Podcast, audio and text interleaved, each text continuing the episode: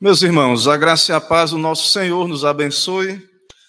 Vamos abrir a palavra do nosso Deus no Evangelho segundo Mateus, no capítulo 4. Mateus 4, do verso 25, 23 a 25. Mateus 4, do verso 23 ao 25. E também eu lerei no capítulo 5, verso 1 e 2.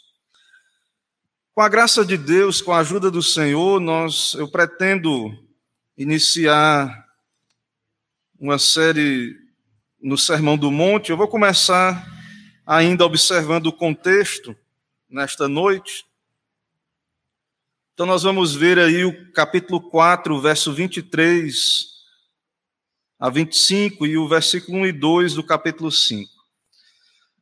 A palavra do Senhor nos diz assim: Percorria Jesus toda a Galileia, ensinando nas sinagogas, pregando o evangelho do reino e curando toda sorte de doenças e enfermidades entre o povo.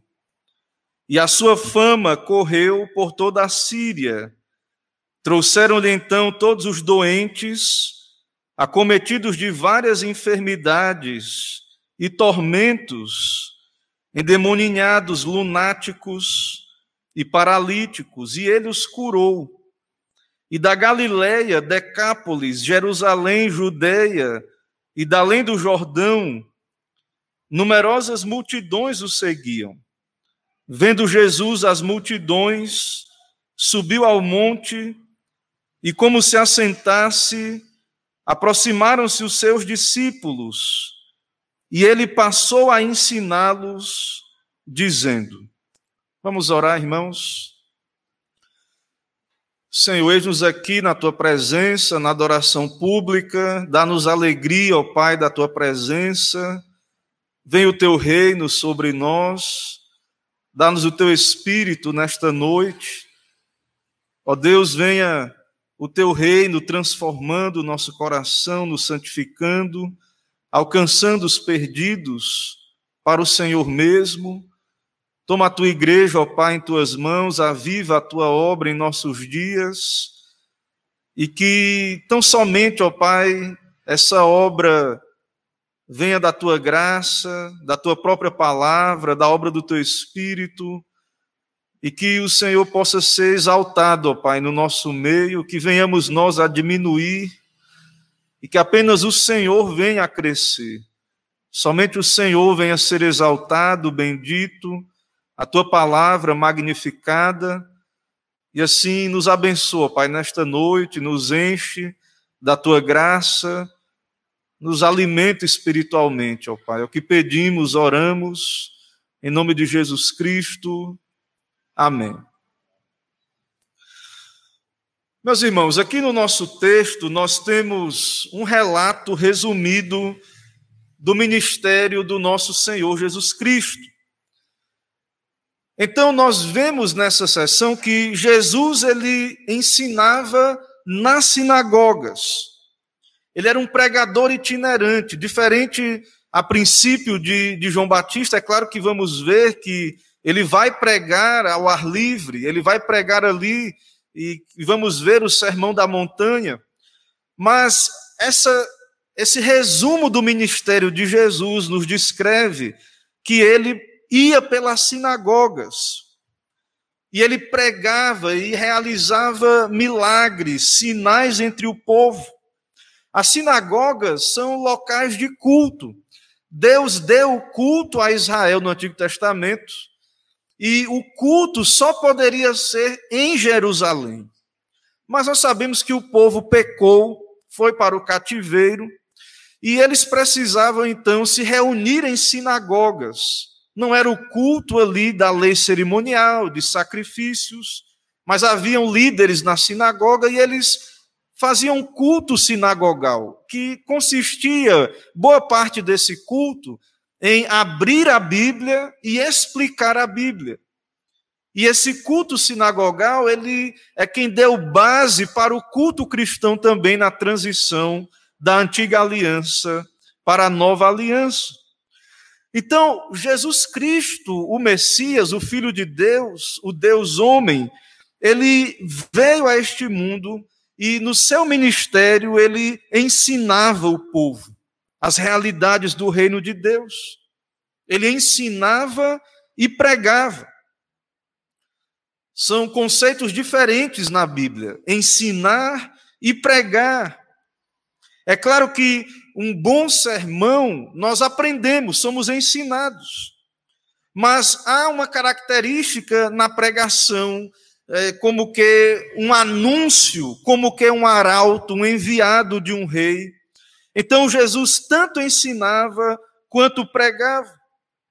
E era muito comum, então, quando um judeu conhecido, ou algum irmão ali judeu, entrava numa sinagoga, ele era chamado para pregar. Era dado muitas vezes ali a oportunidade. E nós vamos, se Deus nos permitir, caminhar por esse sermão de Cristo, conhecido como o Sermão da Montanha. E nós vamos ver no que consistia a pregação de Jesus. O que é que Jesus ensinava e pregava durante o seu ministério? Então, o ministério de Cristo consistia em pregar, ensinar, mas também nós vemos na palavra de Deus que ele efetuava curas maravilhosas. Essas curas de Cristo, esses milagres de Cristo, apontavam para a realidade de que ele é o Messias. Tudo aquilo que foi prometido no Antigo Testamento tudo aquilo que era dito a respeito do Messias se cumpriu em Jesus. Então, esses milagres confirmam que estamos diante do Deus homem, do Deus encarnado. O Senhor veio, o Senhor cumpriu as suas promessas. Ele enviou o Filho, ele veio, a luz do Evangelho brilhou, naquelas regiões. Cristo estava ali pregando, também curando, ou seja, resolvendo o problema do pecado com as boas novas do perdão, mas também manifestando poder para curar as doenças, que são consequências do pecado. As enfermidades existem no mundo por conta da rebelião da humanidade, da queda, a depravação que se alastrou pela natureza humana e que afetou a alma e o corpo. Então, irmãos, nós vemos no Evangelho, no Evangelho de Mateus, é, Mateus fala bastante do evangelho do reino. E quando ele diz aí, perceba que no verso 23 ele diz: pregando o evangelho do reino, o evangelho do reino de Deus. Então, o reino de Deus chegou, o esperado reino de Deus. Aquilo que os judeus esperavam. O problema, como vamos ver, os judeus esperavam um reino político, material, um Messias que iria fazer com eles mais ou menos o que aconteceu na época de Davi e Salomão. E não perceberam que ali estava o rei. O reino de Deus chegou pela vinda do Salvador, pela pregação do reino, por curas extraordinárias. O Senhor Jesus Cristo, então, veio pregando o reino de Deus. Veja o versículo 17 do capítulo 4. Diz assim lá no capítulo 4, verso 17: Daí por diante passou Jesus a pregar e a dizer: Arrependei-vos, porque está próximo o reino dos céus. Jesus vem e ele começa a golpear o império das trevas, anunciar o evangelho, pregar o evangelho, chamar os pecadores ao arrependimento. Arrependei-vos. Então, nós vemos aqui no ministério do nosso Senhor, e Cristo é nosso modelo, nós, como igreja, devemos conhecer o Evangelho, conhecer a Cristo, os seus ensinos, as suas obras, e nós, irmãos, não vemos nada no que Cristo fez, nós não vemos nada de superficial no seu ministério, nos seus ensinos, no que ele fez, no que ele operou. Aqui está resumido. No final do capítulo 4 é apenas um resumo, mas nós percebemos pelo relato do Evangelho que o Senhor Jesus Cristo, de fato, anunciou o seu reino, ele ensinou os seus discípulos com muito detalhe, com profundidade. E então, ao fazer isso, ao ensinar, ao curar, essas boas novas se espalharam por toda aquela região. Muitas pessoas vinham ter com ele Veja no verso 24: a sua fama correu por toda a Síria e trouxeram-lhe doentes, pessoas acometidas de enfermidades. Meus irmãos, até hoje, é claro, as pessoas elas vão afluir para onde houver cura para suas enfermidades e medicina. Imagine ali naquele tempo. As pessoas ouvindo dizer, ó, oh, tá um mestre que está curando pregando as boas novas. E principalmente, irmãos, esses grandes milagres, não havia doença que o Senhor não curasse. Era coxo, cego, gente leprosa, ia ao Senhor e eram curadas. E essa fama de Jesus atraía, obviamente, muita gente ia a ele, havia uma grande população ali vivendo naquela região. Então, Jesus é apresentado aqui como um pregador itinerante, pregando o reino de Deus. São várias cidades, são muitas cidades ali naquela região, e ele ia pregando nas sinagogas. O resumo da mensagem está lá no verso 17 que citamos: Arrependei-vos, crede no Evangelho. Mas se quisermos conhecer com mais detalhe o que Jesus ensinava, então precisamos conhecer o Sermão do Monte.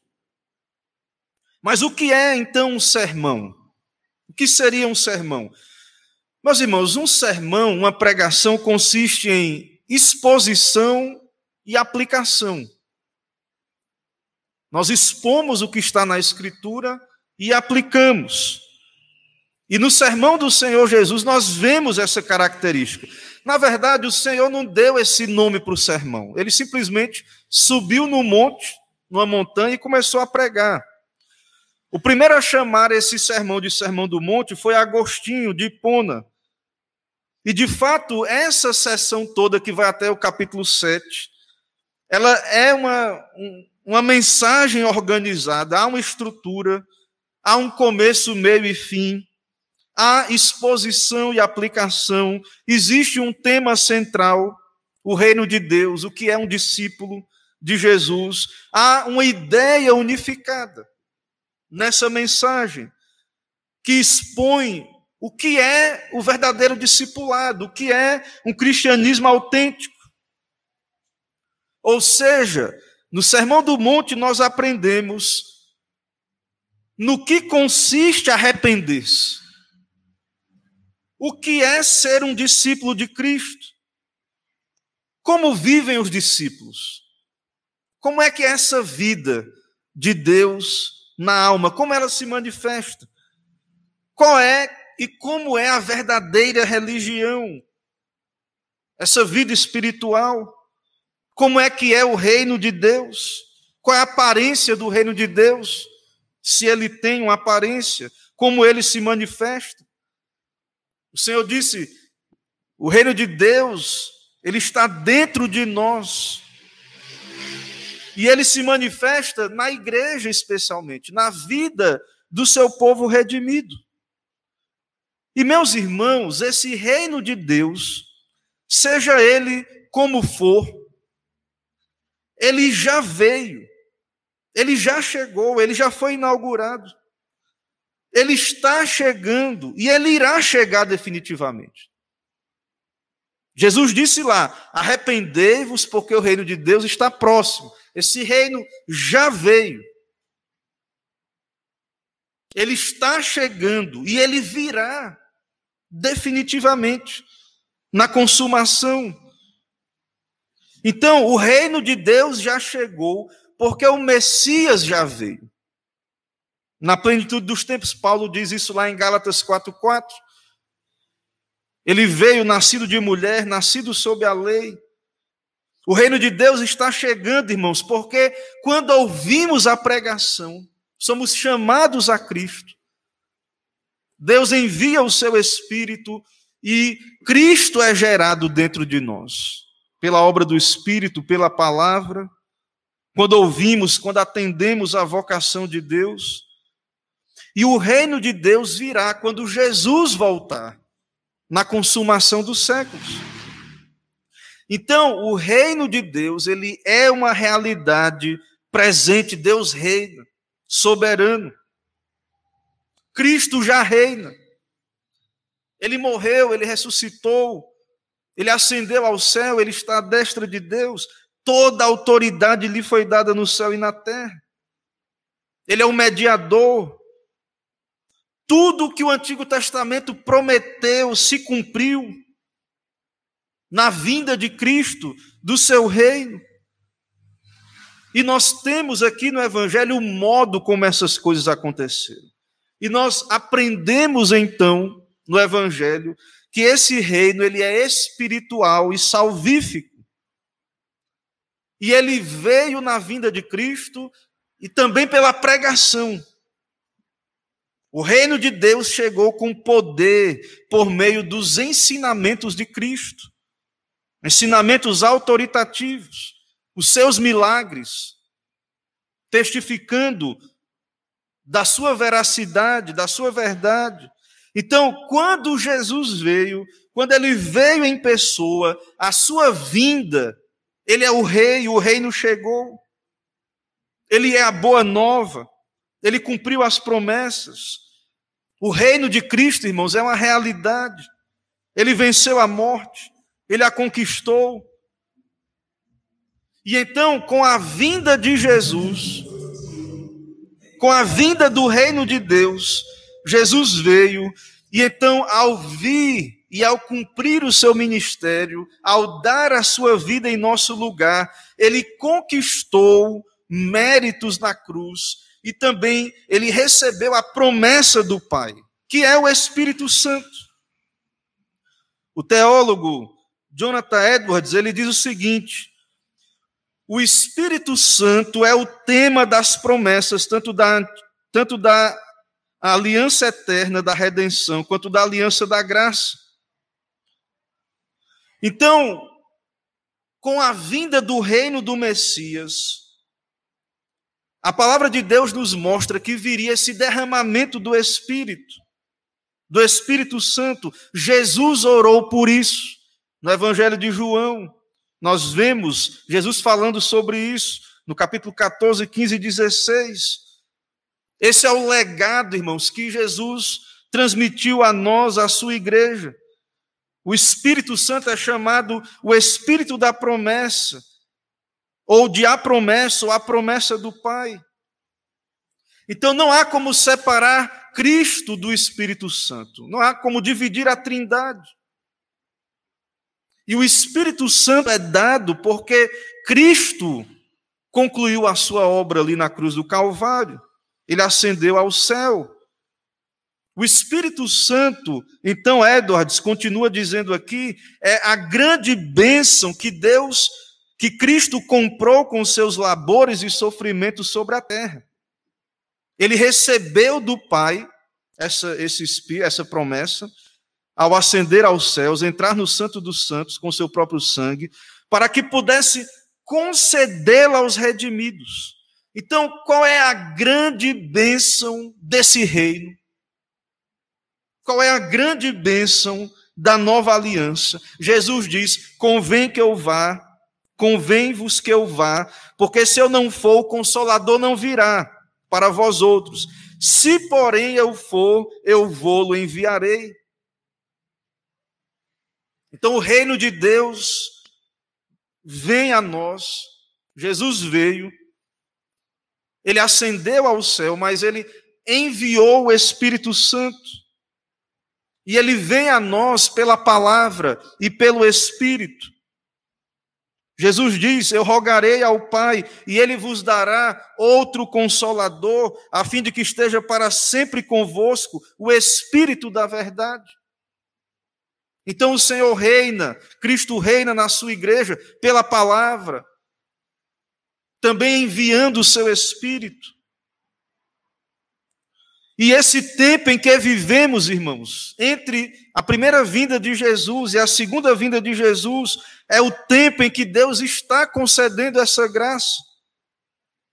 E Ele envia o seu Espírito com a palavra, quando nos convertemos, quando atendemos ao chamado de Cristo. É pela obra do Espírito.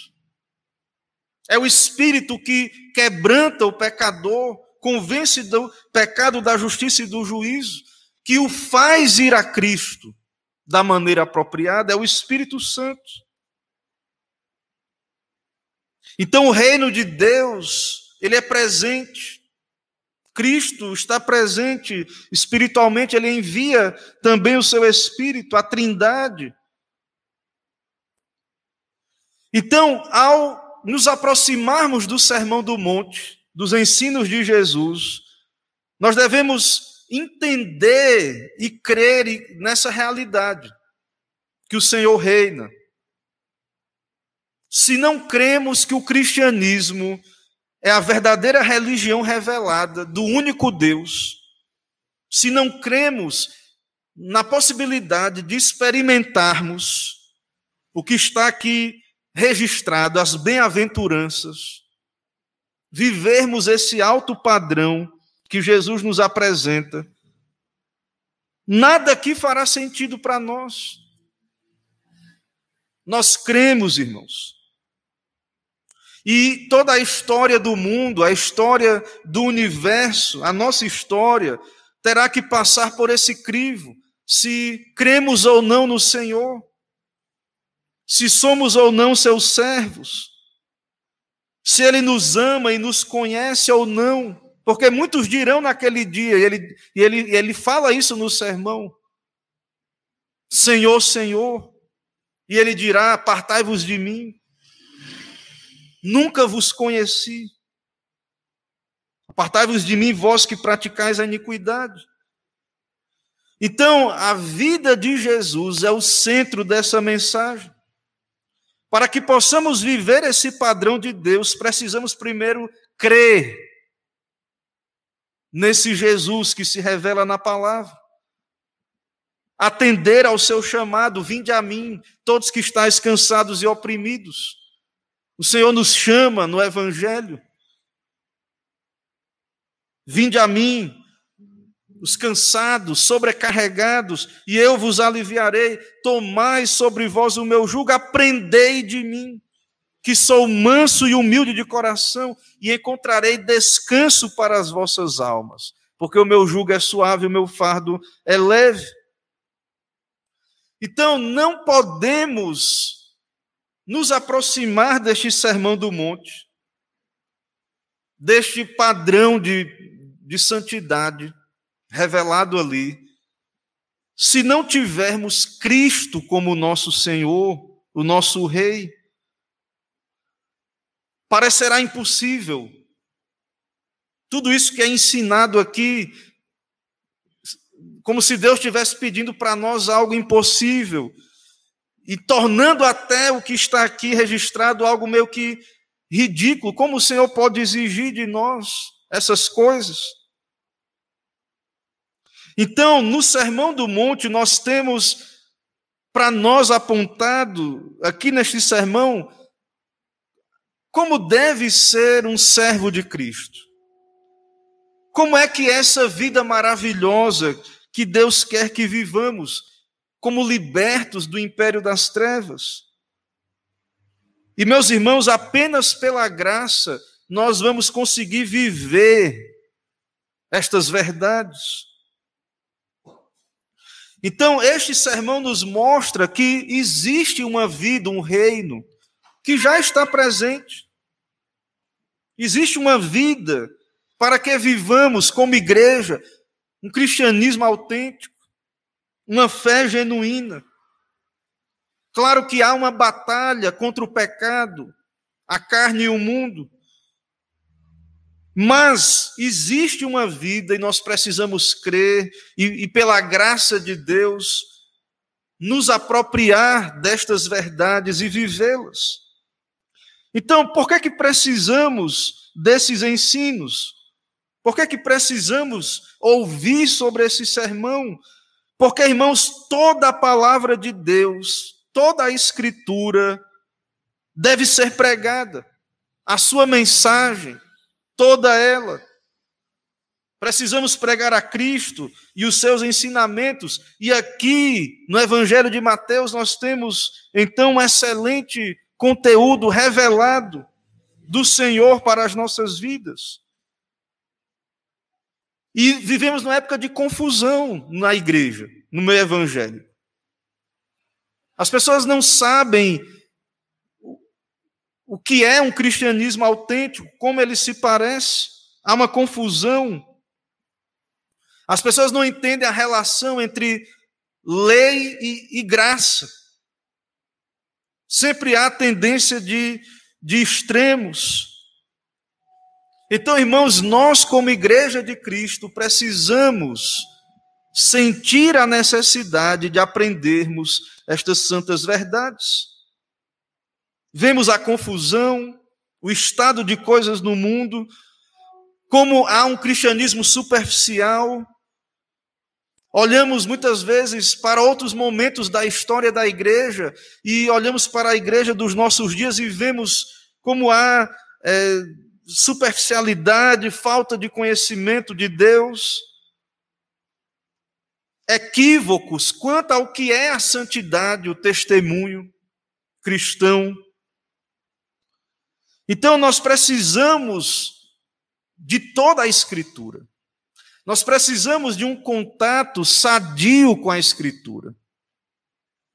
E é muito importante, então, caminharmos pela palavra de Deus da maneira adequada, com a ajuda de Deus, do seu Espírito. A Bíblia é a nossa única regra de fé e de prática. Tudo sobre a nossa fé, sobre a piedade, tudo sobre a religião genuína, verdadeira, está na Escritura. E é claro que precisamos experimentar e praticar.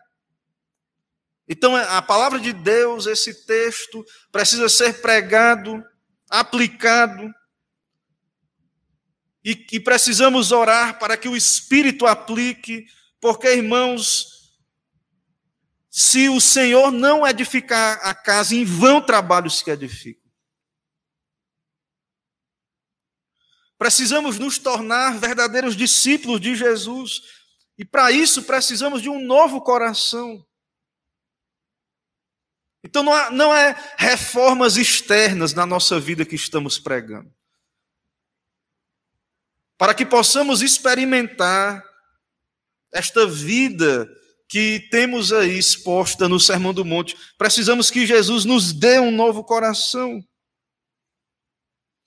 Senão, não conseguiremos viver essa vida santa e correta. Então, o Sermão do Monte não é só lei, não é só uma nova exposição da lei por Jesus Cristo, embora Jesus fala da lei, ele aplica a lei de modo muito profundo e espiritual. Mas revela de fato muito mais do que isso, porque nós vemos aí nas bem-aventuranças, vemos Jesus falando: Vós sois o sal da terra. Vemos Jesus falando: Vós sois a luz do mundo. Então, há muito aí que precisamos entender e aplicar às nossas vidas.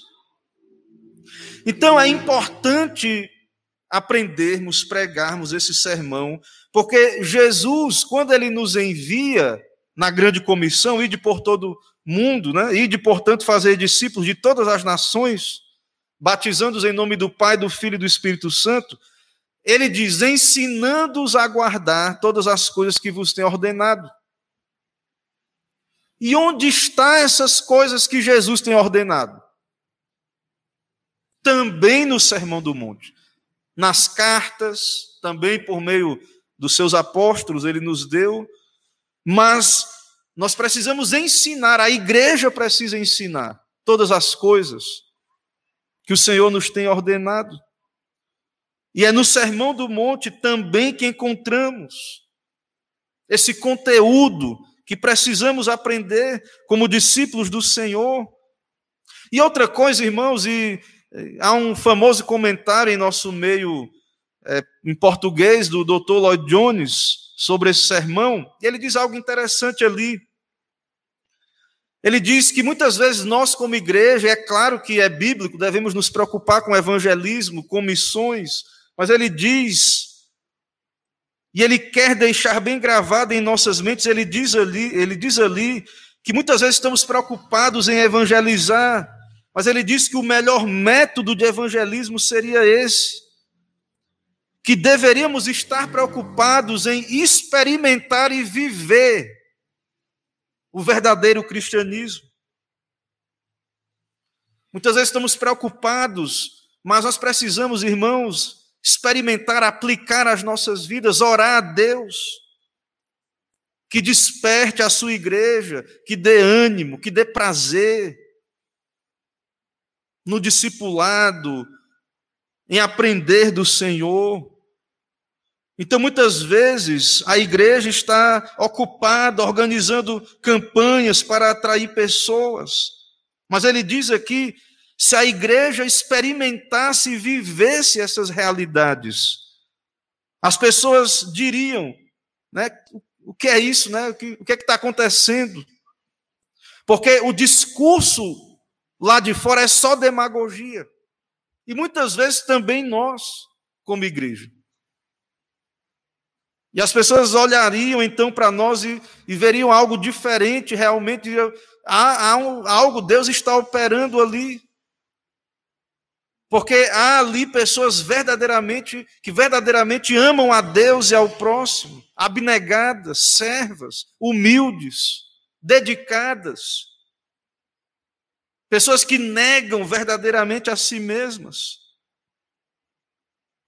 E isso, irmão, de fato, faria total diferença. Mas o que tem acontecido e o que temos visto aí, na verdade, é um total desinteresse pelas coisas de Deus, pela igreja. Então, claro que devemos ir, claro que devemos evangelizar e pregar o evangelho, mas é fundamental que experimentemos, que oremos a Deus, que que envie o seu espírito, quebrante o nosso coração, nos faça experimentar essa nova vida.